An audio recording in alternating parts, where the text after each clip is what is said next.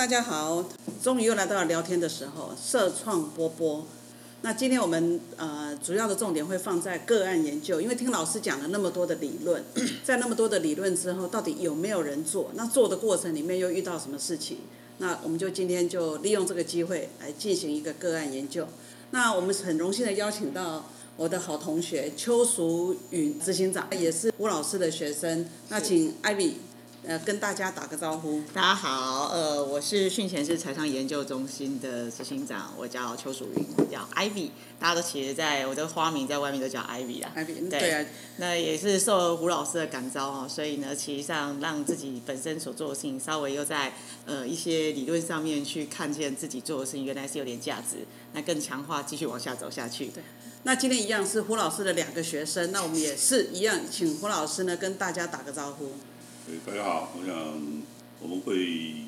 有很多次见面，那不同的见面其实都对我来讲，我对所有在座的各位，你们都可能是一个挑战。比如说今天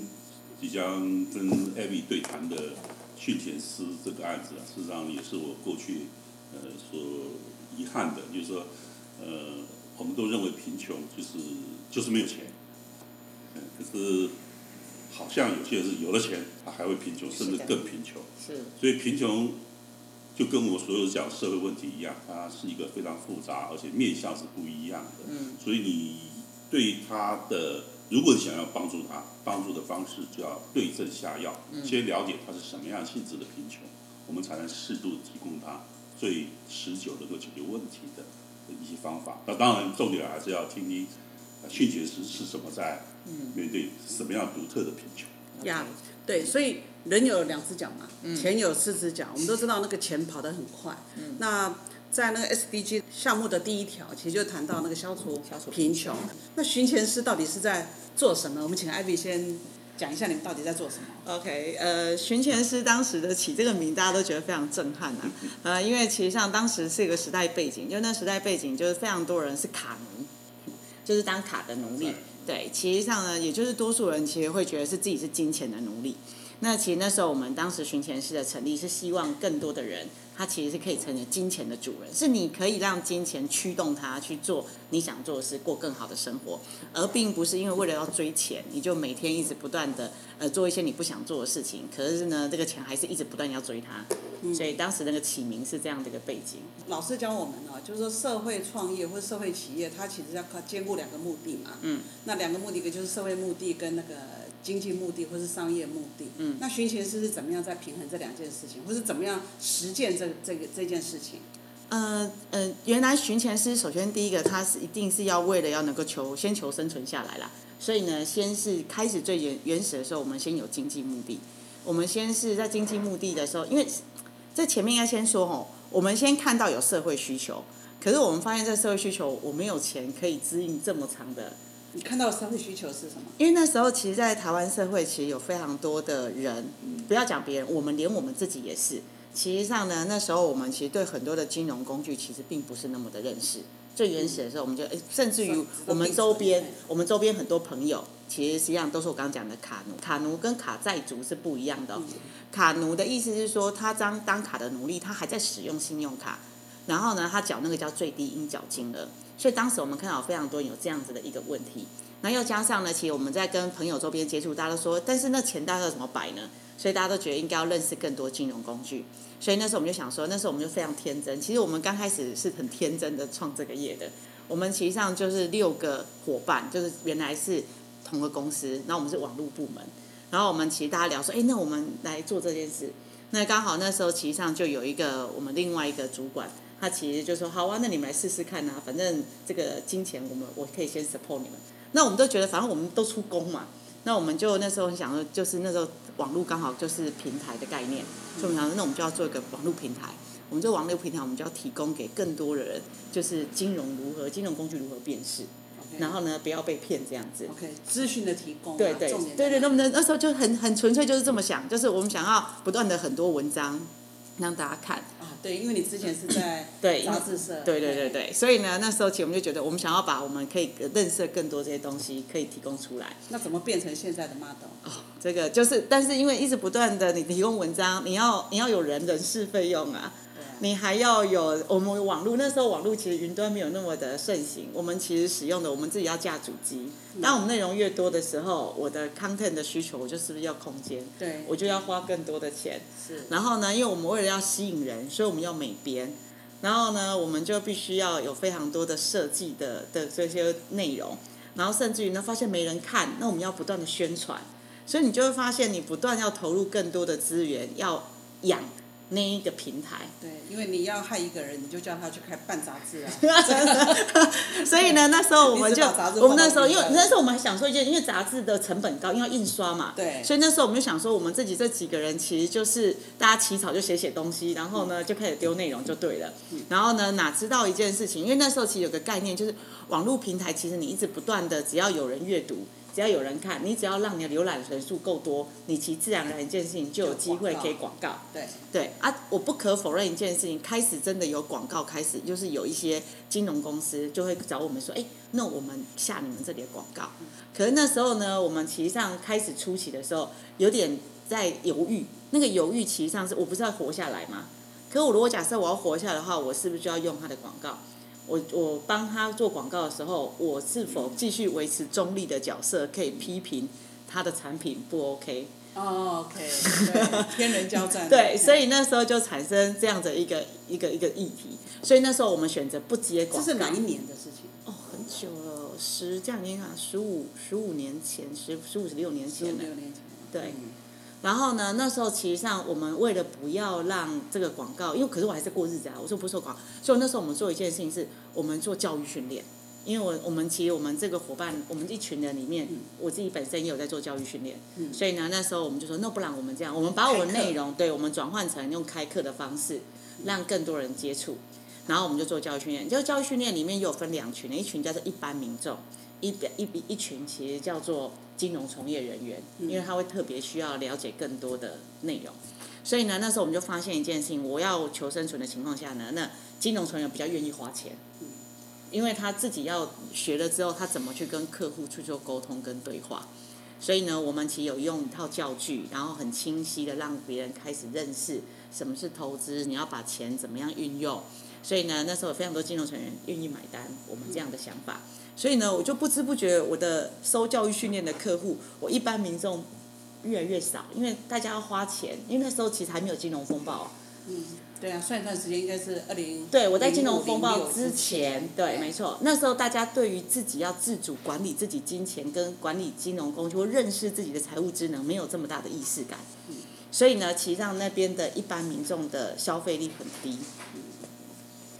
金融从业人员他们愿意买单，甚至有些公司愿意跟我谈，哎，我跟你整年的教育训练跟你合作。对，所以呢，我们那时候就有一个概念，就是我其实不做话术的训练，我做的是理财规划跟正确的理财的职能的提供。对，因为如果我这样子回溯一下时间的话，那段时间因为正好是台湾开始在谈财富管理，是的，对对对对，没错开，始在谈各种的不同的投资工具，是那也跟因为在金融海啸之前嘛，所以那个内控的机制也还没建立，嗯然后产品的那个额度的限制也还没建立，是甚至于那个投资人的那种那个属性也还没有，还没有，对，所以就是一个很单纯的一个一个呃产品知识的提供。是那我大概也可以理解啊，那个时候的金融从业人员为什么愿意花钱去做这件事情？因为大家都还在学习。我们那那段时间其实有很多传统的柜员啊，他们都转做理专，那嗯，花因为就比较舍得花钱去强化自己的公司也比较愿意花钱训练他的员工。公司急着花钱去训练他的员工，然后那就在这个过程当中呢，我们其实实际上继续想要协助的是原来一般民众这一段。可是我要继续服务一般民众这一段呢，我就怎么办？我用免费的课程开始吸纳，让他们可以参与。可是我发现一件事情，这个免费的课程其实上它就会变成是很多人想参加，可是它没有办法形成营运模式。所以我们曾经，所以我们曾经有过一个事情，就是要做 club，就是用俱乐部的方式，就让这些听起来很像那个股市投资投呃，资人网。但但是我们坚持不做这件事情，就是我们做的事情，对对对对，那我们不做这件事情。可是你知道，因为那个那个过程呢，非常多的人希望我们做这件事情，然后也啊对，然后也一般的、一般的、一般的这个叫做我刚刚讲说卖产品的公司，也一直跟我说我们可以做这件事情。所以呢，那个其实上就在那个过程当中，你其实很非常纠葛啊。也那时候我做了一件事情，那时候其实刚好在台湾社会，其实社会企业正准备启动。如果假设老师回头想想，那时候有一间叫落水。对他们那时候其实就强调一件事情，而且你如果假设你是你想要诉求你是社会企业，那时候他其实有要提供资金，甚至于要协助。所以呢，其实那时候我们自己觉得我们想要走我们自己想要做的事情，可是因为我们会没有办法营运下去的情况下，我想说我们可能找支持。所以那时候其实看到那个相关的资讯的时候，我们就有去想去争取。哦张明正的那个落水，对对对，然后那时候我们在过程当中，后来去听了说明会的历程里面，那个要缴交资料啦，巴拉巴拉巴拉巴拉，有非常多的内容。然后呢，我发现那个众多现场的人，大家就是一副在争取政府预算那种感觉，所以我其实觉得好像怪怪的，就是不是我想要的感觉。所以我其实后来就跟我们同事说，我们自己在想办法。所以我那时候做了一件事情，我 cost down 哎、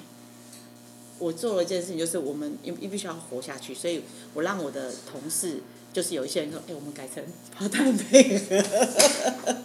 我没有办法再不给你薪水了，我们就这个等一下这等一下可以请老师再补充说一下，因为很多社会创业，它的人力成本的嗯的计算跟人力取得的方法，其实跟一般商业是有有不一样的。嗯，哎所以我就后来就 cost 还 down 下是自来。工啊，没有没有没有，我没有。那时候那时候还是要给钱，只是我的计价就变成是你先去做你的正职工作嘿，你去再找一份正职工作，然后呢，你用业余的时间所以你们那时候已经斜杠了。对对对对对对，就是我们我们其实本来应该说我们本来其实上大家都有一心想要好好做，可是呢，我我们发现没有办法。那因为我自己把我自己的生活费压得比较低，所以我还是有领，就是我还有计算，我们里面还有三个主力三个人都还是有领薪水，其他人全部都是领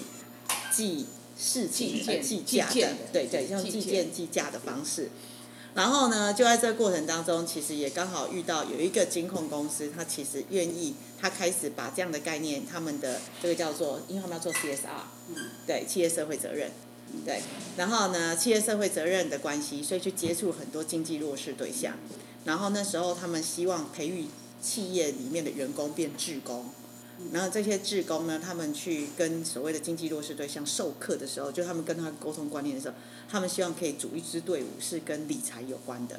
所以那时候我就觉得，哎，这个好像有搭了，是我要的。所以呢，其实我们就更深入的跟他们合作，也因为这样，我就开始了解更大一群。因为我自己本身并不是直接接触到，呃，我们讲就是被协助的经济弱势对象，我本来最原始没有接触到，我只是接触到是跟我一样，当时那个年代的我，就是白领阶级，然后一个中产，然后你被钱追着跑。我原来是想要服务的是这一群人，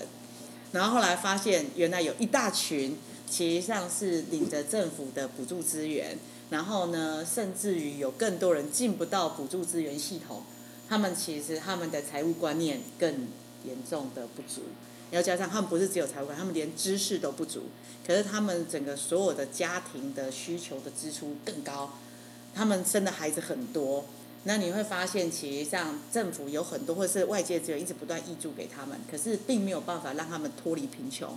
所以呢，那时候我就发现另外一块，我觉得叫做蓝海的地方。OK，对，这里我们稍微停一下哈，就是说在老师的那个结构里面，我们在谈贫穷的时候，有一有一条线，贫穷线以下的，其实就是靠社会救济来处理。那有些人是有收入，有收入，老师说那个叫做新贫嘛，对新贫阶段，新可不可以请老师？是呃，在现代都市里面出现的，其实它未必是薪水低哦。比如说像戏谷，有很多工程师是领的高薪的，可是他不足以租房子或者买房子，所以他就必须夫妻儿住在 van 里面。嗯，哎嗯，那这个就我们现在来讲，他的生活品质是贫穷的。对，它是一种相对，叫我们叫相对贫穷。是的，相对是在你的生活环境里面，你相对来讲，你的居住、吃喝、生活品质是未达一个标准那。这个跟艾比讲的，他看到的那个蓝海，贫穷蓝海看，那当然就又不一样，又往下一样这些人事实上是很努力，只是他的薪水还未达到他在戏谷那边的生活条件。生活条件。那另外出现是卡债，嗯，那卡债另外一个就是，他确实每一每一个月的生活收入不稳定，可是支出却很稳定，嗯，因为固定要缴那些钱，对，老师说对，所以就 其实呢，债上的循环力，而且是高额循环力。呃，再来就是那种，就是家庭整个收支是不均衡的，它肯定跟卡债无关。嗯，哎，那这个越往位下走，那越到后面的时候，我们可能叫叫绝对贫穷。所以真正的贫穷，这样听起来的话，贫穷其实是有个光谱的。是的，好，那那当你过到那一种呃入不敷出的时候，那有很多种不同的原因造成你的入不敷出，那这个时候就会形成有缺口了嘛。对对，可是这个入不敷出哦，有的时候是相对你的居住环境里面的其他人来讲，你是入不敷出，因为这里的房租特别贵。你可以选择别选择别的。那还有一种叫绝对贫穷，就是说，就算跟乡下比起来，他的收入还是不够的，嗯因为基本开支他都不足以养活他每一天的三餐，甚至有两餐，而且每一餐可能还嗯品质不是很好，那叫绝对贫穷。啊，那这时候到绝对贫穷线的时候，那当然国际间会定一个标准，就是一个人一天基本基本收支大概是多少，在这个之下联。合国有联合国的哎标，准，那联合国的那个是全世界的人类，那在台湾应该有台湾的标有准。台湾有基本地区性生活支出差对你即使在我们花莲，对不对？一个便当盒大概也要多少钱？啊，那在那里他都吃不起那个便当盒的时候，他真的是绝对贫穷。好，那回来看艾比这边的话，那当你看到这个蓝海，你可不可以再清楚定义一下？你看到这个，听起来是有点有点 sad 啊，但是它就是一个贫穷蓝海，需要协助的。你看到的 business opportunity 是在哪哪一块？那时候其实实际上应该是先这样说好了，就是呢，因为有原来有一群叫做企业社会责任的需求的企业，哦，所以你是服务企业，对，哎，他其实上想要让他的资源可以更有效被运用。那有一群叫做嗷嗷待哺需要被帮忙的人，那呢这一群人他其实上缺乏的知识也缺乏资源。那我那时候我们就做了一下 study，就发现其实台湾社会这种企业社会责任在相关的基金会，它其实实际上在提供给这些帮助的，它过往的提供帮助几乎都是叫社会救助。对啊，给钱，嘿，有的过去大家叫社会救济，然后对现在叫其实多数叫社会救助。给粮，对嘿嘿，那社会救助的形态跟方式，多数是你刚刚讲的给钱跟给粮。给粮就是给物资，嗯，嘿，给钱就是呢，你现在目前遇到任何急难需求的时候，我就提供你金钱，但是它都趋向于一次性。可是我那时候接触那一群人的时候，我发现一件事情，他们不是一次性的金钱给予就可以解决他的问题那。个是救急嘛，对，救急的 OK，但是救穷就没办法。是的，没是错。救穷用什么方法？所以呢，其实上那时候我就看见，如果假设真的要救穷的话，它就代表他他们里面包含他整个所有的他脑袋的知识，就是我们讲叫财务决策，或甚至于他们家庭不会只有一个人要为这个事情努力，他们家庭要一起共同努力。那如果假设我们要进入这个家庭要去协助的话，他不会只有单纯的今天是钱给他就好，那有人去帮他。那本来原来那时候我们接触一群人叫社工，叫社会工作者，有社工。那社工他其实要帮助这群人，可是社工不具备这边的知识，嗯，因为社工过过去所习惯跟早期其实所提供的协助也是社会救助的概念，就是一样提供紧急的解除议题的方式。所以呢，我就看到还有另外一群哦，原来社工也有需求。那也刚好因着那个时代背景，其实社会工作其实上刚好正在做立法的，已经立法确认他其实上社会工作者是一个专业人员，他其实有相关的考试，然后呢，他们有相对应应该要有增强的一些知识题。所以呢，其实这一段有没有可能我们也可以可以跟社工做更多的接触？所以等于我的一样仍然用我们原来擅长叫知识提供，只是我原来的是用网络的方式，我现在变教育训练。然后我教育训练供给的对象，我其实是给经济弱势对象，以及给一群叫做社会工作者。OK，对所以你的你的你的业务，你的 business 就是从提供这样子的一个教育训练开始。是的那后来是怎么样的发展到今天？呃，这里面有一个事情，就是呢，其实做教育训练有一个状况，就是教育训练其实是劳力密集的产业，因为它其实上就必须非常嘿他他必须要呃用我的时间，然后呢，我们其实像一个人顶多只能对一对多的情况下，尤其这群人，我们一对多顶多我只能够影响的可能叫做十个或二十个人，我影响人力非常有限。嗯然后又加上呢，我们又是全省都有，就是我发现这个需求其实北中南东都有。我曾经在刚开始出席那时候，我们的资源比较不足的时候，我那时候是福特车，那时候是福特车，我一台车吐归呆完，就是呢，我其实上为了省那个交通费，因为很多这些单位他们其实并没有那些交通费，然后那时候也还没有高铁，所以我其实是一台箱那个那个叫做箱型车，就是一千六百 CC 的，然后载着我们的教具跟我们的同事，然后我们就从北到南这样开。对，然后呢，又又因为我们会把行程改成搞搞得像巡那个全省的巡巡回这样子，然后呢这边完了之后就接着往东，所以我们几乎常常在巡 巡巡台湾的那个全省在绕这样子，然后呢这这个过程当中我们就发现不行，我们很我们很累，然后呢我们影响人太有限，那呢后来再回头看，那对这些人帮助大不大？其实我们发现我们没有办法太有效帮助他，因为我做的是教育训练。我影响他可能就只有那六个小时，然后我跟我跟他接触了六小时之后，其实怎么样？我无法对更多人证明这个是有效性的，所以等于代表今天企业要继续赞助我，企业企业愿意继续支持我们要做这件事情。可是呢，他会问我，那到底多少人因为我们而产生改变呢？所以呢，其实那时候我们就在讨论这件事情，是好像没有办法直接上课就改变，那到底要怎么办？那当然不可否认，其实我们也刚好遇到，就是大家一起有有志一同的，呃，这个企业型的基金会，他愿意跟我们就大家一起对话，然后我把我的看见，他把他的资源，我们拿来做一些交换。OK，我觉得这也是个很重要的关键。是对，因为我没有那么多的资源，可是我有想法，我看到需求，那他也他有他有资源，然后他也想解决问题，所以我们一起共同找方法。是所以那个过程当中，我们就做了一些实验方案。那我们那个实验方案里面就开始执行的是进入家庭，嗯陪他们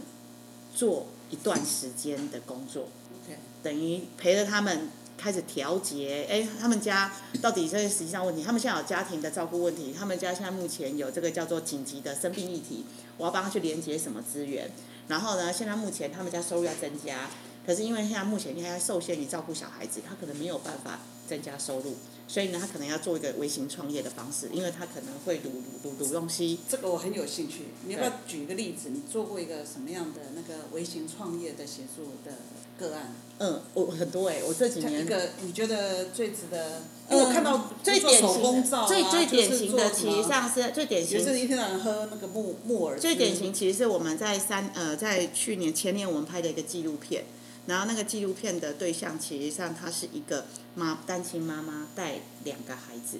她两个孩子，她的一个孩子是国小，第二个孩子是唐氏症的儿子。那当时她其实因为唐氏症孩子有心脏的问题，他就必须开刀，所以她所有的收入全部靠的是补助资源。然后那时候其实上是呃某一个呃这个一个社服团体，他把他转借了过来给我们，然后跟我们谈说，哎，有没有可能可以帮这个妈妈？因为这妈妈说想开面店，因为呢，她其实上带两个孩子，她想开面店对，没错。那因为孩子又要开刀需要钱，那我们补助资源给的实在太有限了，没有办法继续帮她。那因为她以前又是在夫家的时候都是做面店，所以呢，她一定可以开得了面摊这样子。所以那时候我就跟她说，我就去参，就去那家庭，然后去那家庭的时候，我就跟那妈妈一聊，我说你你开面店的这个能力没问题，因为他帮他夫家从开始嫁进去，然后到七八年的间，他都在帮忙这些事情，所以肯定没问题。但是呢，问题在哪里？我跟他说，你其实让你带的孩子，那个孩子还在襁褓中，你开面店，那孩子怎么办？孩子是他说放在旁边呢、可是因为面店毕竟它不是只卖，它要卖的东西就是各位想想象一下，那个面摊它会有很多各式各样的面，它要做卤味，它要切小菜，它要黑白切很多东西，然后从开摊到结束，然后要洗所有东西，他一个人，然后照顾两个孩子，怎么可能？所以那时候呢，我就用我过往的一些自己本身的创业经验，啊，因为我自己我家我家以前也开过面店，所以我有点概念，所以呢就在跟他对话的时候，对啊，所以我就跟他聊说，哎，你有没有考虑一件事情？你你现在目前，我们可能把你会的东西找一个，是你还可以兼顾照顾孩子，然后又可以产生收入的可能性。所以那时候呢，在这个过程当中，我自己我自己用我们过往的一些经验里面，我觉得市场性比较容易接受度比较高的，其实不是只有单纯面对面，它还可以宅配的，就是卤味。哦，OK，所以呢，那时候我就跟他谈说，那你要不要卤卤味给我吃？我们先从卤味下手。那他那时候本来想说，可是这样子我赚不了什么钱，因为他要他印象中，但他的认知里面，就是开面摊嗯，才可以赚钱。赚大钱对，可是呢，卤味他其实他他过往没有这个 business model，没有。，A B C，对，专做卤味生意。嘿，对，所以呢，那时候我就为了要这个事情跟他讨论，然后带他去市场看，别人是这样的，你也可以用市场开摊的方式，但是现在目前不是只有这种，现在还有那个叫做群聚的方式，就是你在你的社群里面贩售。那什么叫社群？他可能不懂，但是呢，他可以知道一件事情，他会认识的朋友，你朋友家里要吃东西，所以我为了要让他强化他的这个能力，这件事情的认知跟认同，所以我先做，我帮他发动团团团购。够，对，所以我先从我的朋友帮他发动团购，然后呢吃了他的东西，然后大家觉得好吃，再跟他购，所以他就是哎，原来这可以卖真的，可以赚钱，哎对赚得到钱。啊我算给他看，因为这里还叫毛利，我们要算毛利，所以我们带他去看这个事情，然后接着带他做包装，然后进进而他就他自己可以开始跟他的教会的朋友，他去看医生的时候带孩子去看医生，跟医生跟护士，你教他怎么跟这些人对话，他就渐渐的就开始产生这中间的价价格的差。那因为卤卤味它可以冰，所以呢，他就可以在错开他照顾孩子的时间处理这些可以事情。兼顾小孩子。在我结束之前，我想要请胡老师先来针对寻钱师发展的这个过程里面，那从一个社会创业的学者的角度来看，那老师有看到一些什么样的议题？我们在谈社会创业的时候，第一个当然你是有一个创业服务的对象，啊，有人需求你的服务或者产品，所以我觉得 Abby 这个案例啊，其实让大家有一个机会来反思，说我们对贫穷会不会是只是一般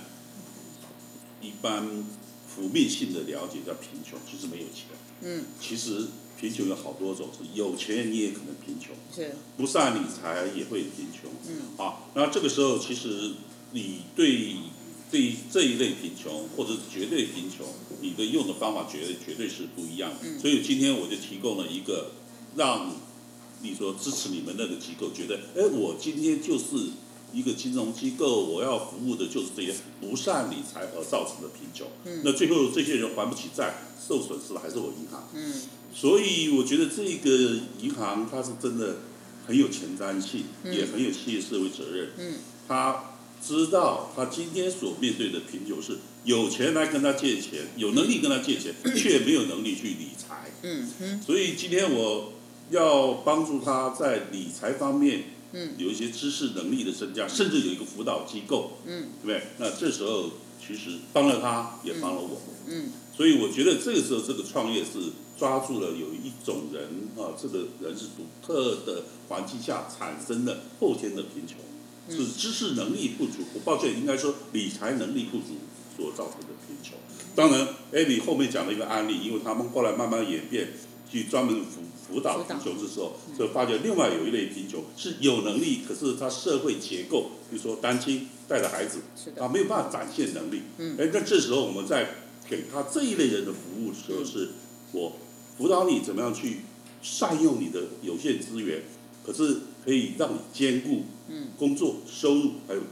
家庭，还有孩童的教育。嗯，我觉得这时候是给他是真的叫创业的能力，而不是理财了。嗯对，那这时候其实我们知道，人能够自立，在兼顾赚钱跟家庭情况下的时候，他就不再需要别人，是因为他是有能力的，嗯而是欠缺环境给他的机会。嗯哼所以今天要讲社会创业的时候，我觉得其实真的要欣赏的是说，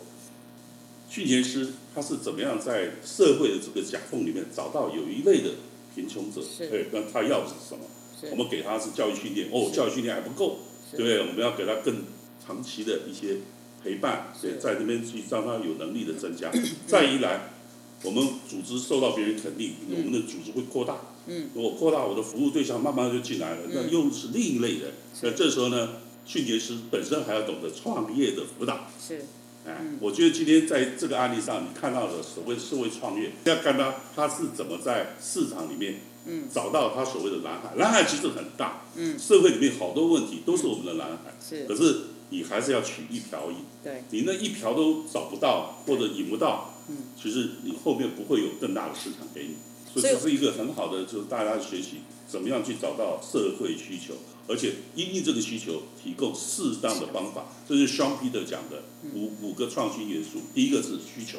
第二个你要产品的设计与概念。嗯好，所以我们这一集呢，我们就在如何取得蓝海中的一瓢饮啊，先告个段落。那我们下一集呢，我们就要请艾请 Ivy 呢来告诉我们他品尝的这一瓢饮呢，也是酸甜苦辣什么样的滋味啊。先谢谢艾米也谢谢老师最后的结论。